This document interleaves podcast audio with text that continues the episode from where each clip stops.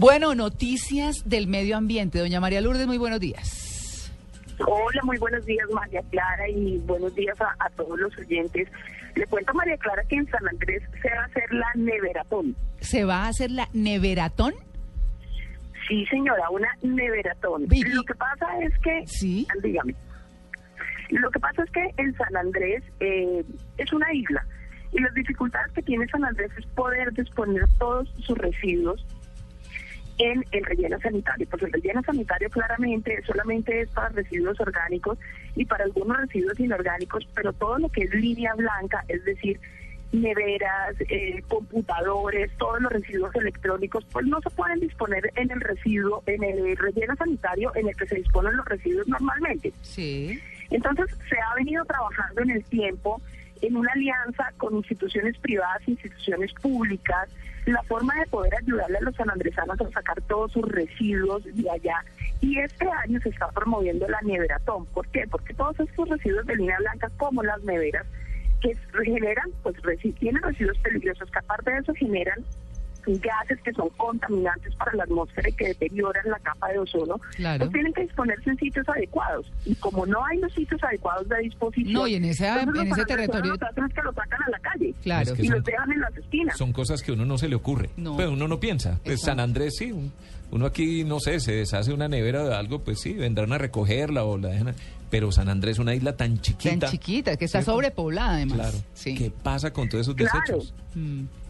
Claro, entonces normalmente ¿qué hace la gente? La gente coge las neveras, coge los computadores que ya no sirven, cogen el microondas que se dañó y los dejan en los lotes que están desocupados. Entonces San Andrés se va convirtiendo, ya lo habíamos conversado alguna vez, como un basurero y resulta que el gobierno nacional a través de la Unidad Técnica de Ozona, a través de la ANDI, Coralina, dijeron, mire, aquí hay que ponerle para esto y la Armada Nacional dijo, nosotros colaboramos y nosotros ayudamos. Nosotros desplazamos nuestro buque Cartagena hasta la ciudad de San Andrés y ahí lo que hacemos es que la gente centra todos sus residuos en la estación de bomberos de San Andrés, llevan sus neveras, llevan sus residuos electrónicos, los dejan ahí y entonces se hace esta neveratón en la que el buque eh, Cartagena recoge todo esto, lo lleva a Cartagena, todo esto lo van a, centrar en Ecopunto, que es todo el sistema de recolección de residuos electrónicos, de llantas, periféricos y demás mm. de la ANDI, y ellos se ah. encargan de poder, exactamente, de poder llevarlo a los sitios adecuados para después poder reutilizar muchas de estas cosas y poder hacer eliminación del resto. O sea, le cuento, mire, del año 2008 al año pasado en San Andrés se recogieron 50 mil llantas. Oiga, pero qué bueno. O sea, eso es una muy buena ¿qué, hace usted, ¿Qué hace usted en San Andrés con 50 mil llantas? No, pero imagínese. ¿Ah? ¿Ah? ¿Qué hace con 50 mil llantas? Y mm. aparte de eso, el año pasado que se hizo, digamos, esa primera gran recolección con el buque Cartagena, se recogieron 100 mil residuos, 100 mil toneladas de residuos. O sea, ellos pensaron dijeron, bueno, la meta son 300 mil, pero alcanzaron a recoger 100 mil toneladas de residuos que eh, en buena hora y gracias a la alianza público y privada pudieron en el buque Cartagena sacarse de San Andrés hasta la ciudad de Cartagena.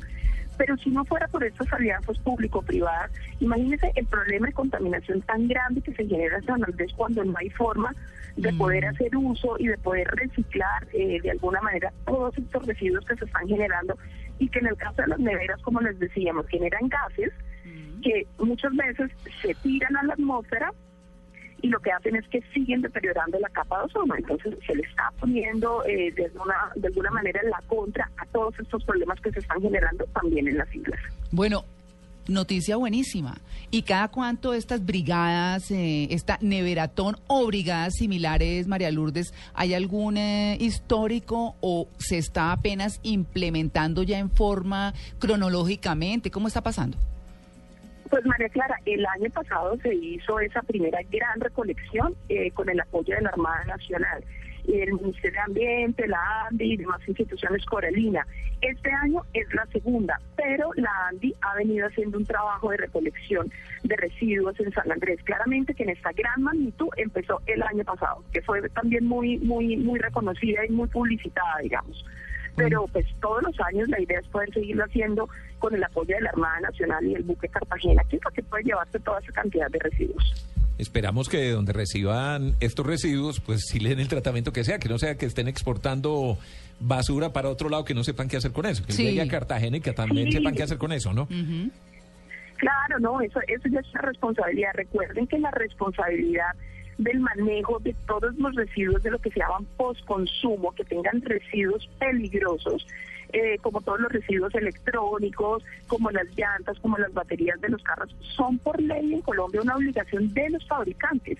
Entonces, por eso lo que hay que hacer es toda la logística de poder centrar todos esos residuos y que Ecopunto, que es quien tiene la logística principal, es la que se encargue de hacer la distribución. Y ahí los fabricantes van tomando bajo su responsabilidad cada una de las cosas que les corresponde. Y ya en Colombia, por ejemplo, o sea, mire que en, en, en, en Medellín eh, hay una empresa grandísima que se llama Mundo Limpio. Y Mundo Limpio lo que hace es que, que coge todas las llantas y con las llantas hacen reciclaje, es decir, toman lo que les sirve Mm. y, por ejemplo, hacen suelas de zapatos, hacen pisos, hacen carreteras ecológicas, porque es que con las llantas se pueden cubrir, por ejemplo, Muchas los huecos cosas. de las carreteras. Ujú. Entonces, realmente vamos avanzando y ya hay empresas que tienen toda la conciencia y que saben que los temas de todos los residuos se pueden generar grandes negocios. Entonces, en eso vamos avanzando en el país.